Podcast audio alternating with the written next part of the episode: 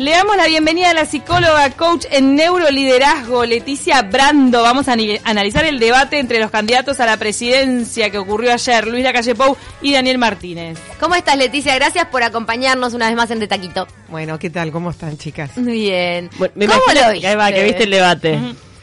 Yo, imagínate, estaba en mi salsa, porque mirando todo, todos los detalles, además sabía que venía acá y vi, más cosas todavía que hasta analicé a los presentadores. Prestando atención, lo primero que nos rompió los ojos a todos fue la vestimenta. ¿Qué tenés para decir al respecto? No, lo que pasa que, sabes que el cerebro funciona así, ve primero, ah. es una de las cosas. Nosotros, em, cuando los candidatos piensan cada vez que se arman las campañas políticas, voy a llegar al corazón de la gente, no llegas al corazón, llegarás a los cerebros.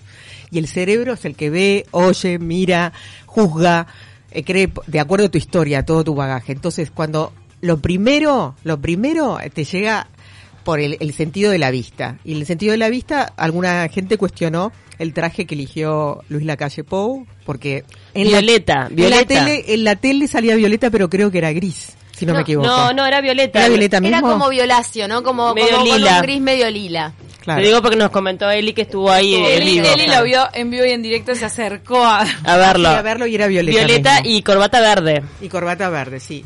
Y sí fue eh, muy eh, original, digo, porque él en, en, sí, en su vestimenta ha sido sobrio, ha buscado los colores de, del partido, los colores azules, ha buscado eh, la sobriedad. Y es importante la sobriedad también cuando vamos a comunicar y vamos a hacer un debate. ¿Por qué? Porque justamente la gente te está mirando y tiene que ver eh, justamente tu mensaje y lo que vos transmitís por el mensaje. Tiene que ver a un presidente en este caso. Si se distraen con otras cosas, eso distrajo un poco. Distrajo un poco porque claro, al principio es Lila, ¿qué le pasó? ¿Qué se puso? Pero bueno, él en el discurso es muy bueno, eh, es eh, le critican a él tanto tiempo de política, pero él tiene 25 años de político y claro, y eso se ve, se nota, ¿no? Tiene una solvencia comunicando brutal. Es, creo que es uno de los... como que lo vino trabajando eso, ¿no? Es uno de los mejores, mira, me atrevo a decir, es uno de los mejores comunicando en la política. Y además también lo mamó en la cuna, porque las cosas que uno aprende en su casa desde que, desde que nace, creo que también le van permeando eh, ciertos talentos, ¿no? A las personas. Por algo, no sé, los hijos de músicos tienen facilidad, claro. en todas las áreas de la vida. Claro, y a él se le acusa una de las cosas que utilizó Martínez en el discurso, vieron que empieza el discurso estoy pensando, pensando en el análisis de, eh, según la neurociencia, nosotros, la neurociencia que es un, conjunto de ciencias que usamos, eh, pensemos, medicina, física, química, psicología, todas investigamos todo lo que acontece en el cerebro, ¿no? De acuerdo al cerebro y cómo influye en el cerebro. La neurociencia se puede utilizar en la educación y también a nivel de ver esto de, en política se está usando mucho la neurociencia. Y justamente el discurso de Martínez, cuando comienza el discurso, fue interesante porque empieza apelando, primero que me atrevo a decir que, eh, que Martínez es una persona sinestésica o kinésica que tiene que ver con que usa más el, el, sentido del tacto, gusto y olfato. Él es una persona con muy bonita voz, porque Martínez tiene muy linda voz, tiene una voz grave, que a veces no la sabe, no sabe usar mucho las entonaciones. igual me imagino que trabajó en, en, la adicción, que fue muy criticada en el debate pasado, el ceseo, bueno, y los furcios constantes propios del nerviosismo. También eh, Martínez trata de ser un poco más ameno, más cercano, ¿no? O simpático que, que la calle Pou, que la calle Pou está en esa postura dura de presidente, ya está con el presidente puesto hace años. Sí. Utiliza esas eh, algunas expresiones más chabacanas, más por coloquial, manera, más coloquiales. Y fíjate que la calle no lo tuteaba y en eso yo porque en un momento lo terminó tuteando, entonces, eh, bueno, como que la distancia que intentó marcar tampoco le funcionó durante todo el debate. cuando le hace, eh, en un momento le hace como una referencia de una frase que, hace, que dijo Leal y Martínez le dice, no, acá el voleo no, no, no, te voy a contestar. Ah. Leticia, ¿para qué te invitamos? Porque sabemos todos nosotras, ¿viste? Es que nos entusiasmamos. Bueno, porque como diría, como diría Silvio Soldán, las conductoras, las comunicadoras, las periodistas saben todo, un poco de todo y nada de nada, decía Soldán, fue genial. Es, así. Qué divina. Y hay que ser así. Y sí, ¿qué va a ser? Pero bueno, eh, estabas diciendo que Martínez tiene una linda voz que a veces no sabe potenciar. Bueno, sí, una voz grave. Incluso Mira, a nivel comunicación, eh, él empezó, Martínez empezó su discurso hablando de, de, que él, que, que, fue boletero mientras estudiaba la carrera de ingeniería, queriendo mostrar una vida de sacrificio y apelando a los votantes desde el lado de la emoción. Él apeló así. En cambio, la calle empieza, pa, como dice Camila. Él de entrada se cree que va a ser presidente. Entonces, en la creencia esa de que voy a ser presidente, empiezo ya súper efectivo y ya apuntaba a los visuales. Eh, bueno, vos me viste, ya tengo un traje lila, eh, tengo la corbata verde y a la vez estoy seguro de que voy a ganar. Entonces, en su discurso había como mucha seguridad, mucha confianza. Postura erguida, la calle. También Martínez cuando hablaba a la cámara estaba erguido. Sí que cuando venían los cortes se veía que la calle seguía erguido, en la postura erguida, segura, confiado, y eh, a Martínez se lo veía hundido en sus papeles, mirando para abajo. ¿No? Entonces, en esto, en el lenguaje no verbal, recuerden que el 65% de la comunicación primero entra por lo no, lo no, no verbal. Claro. Las Los ojos, claro.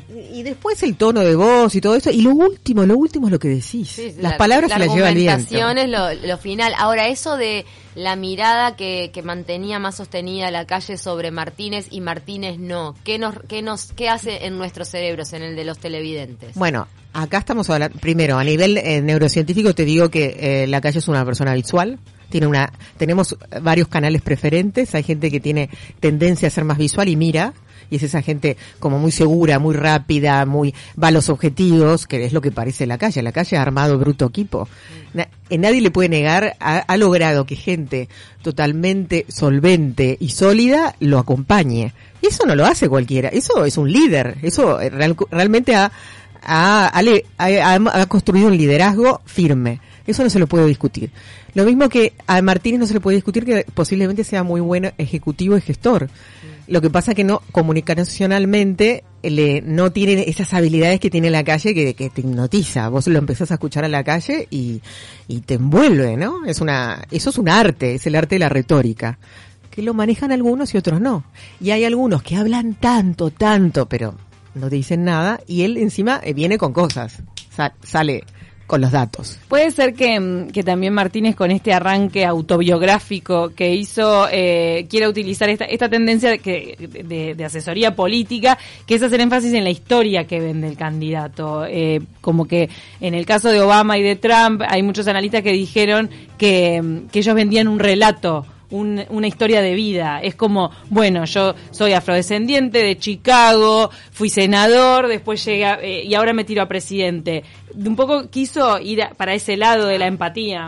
Claro, por supuesto, quiso ir al Uruguay ballista. Él habla desde el Uruguay ballista que eh, progresaba. Pues. dice guiño, guiño al Partido Colorado. Claro, busca- buscando Obvio, busca el votante, votantes. el votante colorado. y Además el habló de... del otro, que no tiene una historia de vida de sacrificio. Ahí va. Claro, claro. No tiene una vida de sacrificio, pero es verdad cuando eh, la calle a veces dice, ningunean lo que es la actividad política. La actividad política es una actividad incesante. De hecho, hay gente que se ha separado de su pareja por eh, estar en la política.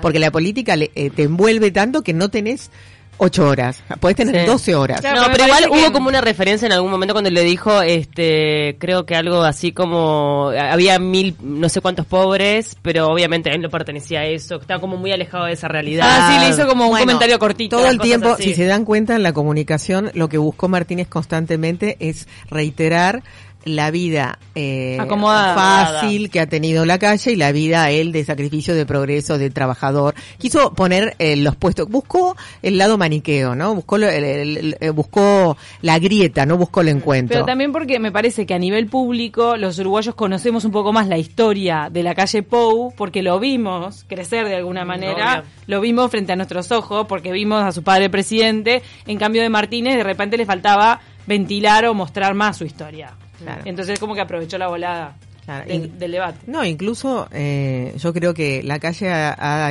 ha hecho mea culpa de las cosas de él en el pasado que no le gustaron que hizo y las dijo. Y esto es interesante. Estás transmitiendo verdad. Y la gente compra verdad. La gente no compra gente perfecta que hace todo bien.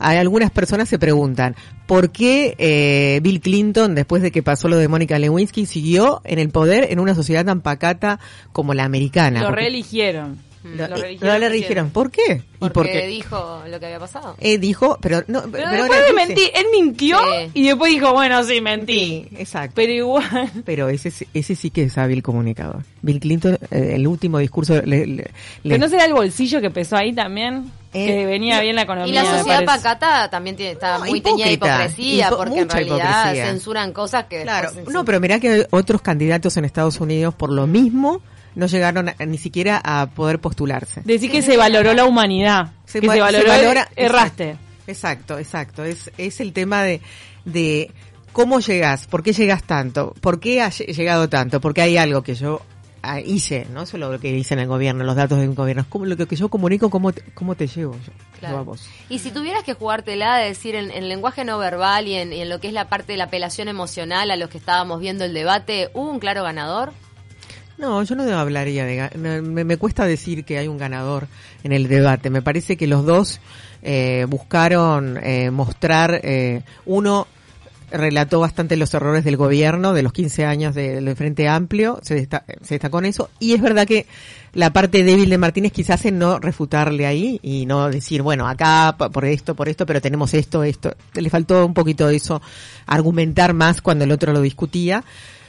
Y, y por otro lado, Martínez estaba bien claro. Primero que, no sé, eh, lo sabrá el Frente Amplio, estaba asesorado, obviamente, porque el primer debate Martínez estaba mucho más flojo a nivel comunicación y ahora estaba como mucho más seguro y sabía, y hasta en el lenguaje no verbal. Verbal, si se acuerdan, en algún momento se toca el Al corazón final, varias veces. En el último. Y en- Martínez- En el último. Y con determinadas palabras, cuando dice determinadas palabras. Eso es todo bien. estudiado. es- totalmente. Es la parte estratégica eh, que salía veo más forzada. Porque en el resto me, pareció, me parecieron los dos eh, que fueron ellos. Eso es lo interesante. La calle quiere ganar, la calle estaba agresiva, en un momento se le discutió, le dijo, "Ay, déjeme con el dedito, le discutió. Es muy interesante esto, porque saben que en, el, en las pasadas, en pasadas elecciones en España, cuando se postulaba Zapatero, Zapatero en el lenguaje no verbal era muy eh, Bambi, muy ciervito, muy suavecito. Entonces lo asesoraron y le dijeron, no, no, a nivel comunicación tenés que generar más. Y entonces le, le enseñaron lo de las manos hacha. Entonces, si ven, Zapatero cuando habla afirmando. siempre habla, afirma, y la calle lo hizo varias veces, las manos hacha, que es agresivo. Pero se necesita agresividad, porque nosotros no vamos a votar a un presidente Bambi, vamos a votar a un león. Claro. Queremos un león, no queremos a Bambi. Entonces, la calle, en su lenguaje no verbal, que hace to- mucho, sabe usar las manos, de la cintura para arriba, como se usan, las manos comunican, cuando vos no usas las manos, no hay comunicación. Para y Martínez, ¿qué hace con las manos? Bien que no recuerdo. No, las usa, las, las usa en algún momento, pero se nota bien que está asesorado también Y en por algún el momento manos. algo así como con un dedito, no, no sé. ¿Martínez? Sí, no, dijo, no, hizo. con el dedito, le dice, le dice que creo que le señala a la calle que usa mucho, como que Ah, le señala, dedo. como que eso es, es violencia. Bien. Claro, porque es así, te disparo. Cuando usas el dedo, te estoy disparando. Mm. Es violento. Qué difícil Y- congeniar la empatía, el ser este amable de alguna manera, el, el caer como una persona que no es agresiva de- en, en los términos negativos y a su vez la firm- comunicar esa firmeza que necesita un presidente. Me parece que es como un juego bien bien difícil, ¿no? Sí, en un tiempo acotado además, ¿no? Donde se tocan Sí. todos los temas. Claro. Todo, todo lo tocaron y me parece, por eso te digo, decir un ganador del debate, me parece que los dos eh, fueron solventes, eh, eh, se mostraron claros que tienen un programa los dos. Yo preguntaba no desde el contenido de su discurso, sino desde el lenguaje no verbal si, pare- si hubo un claro ganador. Bueno, en el lenguaje no verbal, yo creo que a nivel comunicación, pero lo pones al lado de, de- en este momento, Luis Lacalle Pou para mí es uno de los mejores comunicadores en política. Ah. Me parece que supera hasta su padre, que fuerte lo que estoy diciendo, se, va a- se van a agarrar, los Y blancos bueno. se, se van a enojar conmigo, pero realmente yo creo que Luis Lacalle Pou a nivel comunicacional es excelente. y ha hecho un intensivo, porque de la bandera hoy es un abismo. No te digo Y que él- y él lo No, dice. y está más maduro, se lo ve este más. Claro. este, Él ahí, ahí mostró más huma- hombre, ¿no? humanidad. Él, Mira, él ha, mostrado humanidad en eso. Ah, Cuando estábamos hablando de Bill Clinton, me acordé de eso, de que la calle Pau en un momento eh, aceptó varios errores del pasado. Sí. No, no- tal- no sé si lo de la bandera, pero No, claro, en su la- las entrevistas con Gabriel Pereira, porque hubo una entrevista con Gabriel Pereira en la que, en la que él eh, se mostró inmaduro, no podía sostener su discurso, y entonces en una entrevista que tuvo hace poco, hace unos meses, con Pereira, él asume ese error. El error, cómo estaba parado antes y cómo está parado ahora, entonces ahí se muestra cierta humanidad. Hasta te voy a decir una cosa, yo creo que a la calle Pou el tener unos kilos de más le juega a favor. Antes era más flaquito. Era súper at- atlético y flaquito y ahora tiene como una pancita que le da una cosa como más, eh, digo, madura. No Mirá, sé, al menos a mí yo me no le veo la panza. Yo tampoco, Ay, tiene yo una pancita. sí. Ay, pero vos no le perdonás un gramo más No, a pero te lo digo que le juega a favor, hasta capaz que lo hicieron Bueno, engordar pero de le gusto. estás diciendo panzón igual. Pero ¿qué tiene? Ah, esto, pero Esto, a- acá están saliendo los mapas mentales de cada una. Interesante ella, interesante ella que, que desde su mapa mental, desde sus percepciones, desde creencias, ve, ve más gordito a la calle. Cuando otras de, de repente dicen, uy, qué guapo la calle. Claro. no puede estar Qué bien que está. puede estar como pero me da corpulento, más pero maduro, ¿entendés lo que te A digo? mí lo que sí me Pero- parece muy admirable de la calle es que quizá esto, en esto hago empatía, es que él además, como líder político, tiene que luchar contra el tamaño físico y eso a veces no es fácil a nivel mental, ¿no? El, el ser petizo, el ser chiquito. La verdad, eh, el tipo tiene que agrandarse y empoderarse y lo ha logrado porque hoy por hoy uno cuando lo ve se olvida de que es un tipo petizo y en realidad cuando estás con él mano a mano es chiquitito, o sea, Sí. eh, él ha logrado eh, como superar su propia limitación física para empoderarse como líder, porque no es fácil a veces, ¿no? Ir, tam- en, en la personalidad que quizá te juega a favor, porque toda la vida tuviste que luchar contra Estamos él. buscando imágenes a ver si está más gordito o no. Pero es que no le veo la panza. Yo le veo una pancita, perdón, lo veo como un poco más este corpulento. Oiga, Tomó agua miren, con en, gas. caso, en caso de que gane Luis Lacalle Pou, vamos a tener un presidente que habla muy bien inglés, que le gusta hacer surf, que para algunas tiene pancita, pero para otras decimos qué bien que está el presidente porque está físicamente esbelto y tenemos que tener un presidente que esté sano, ¿no? Eh, y a la vez, eh, yo creo que está hay una preocupación.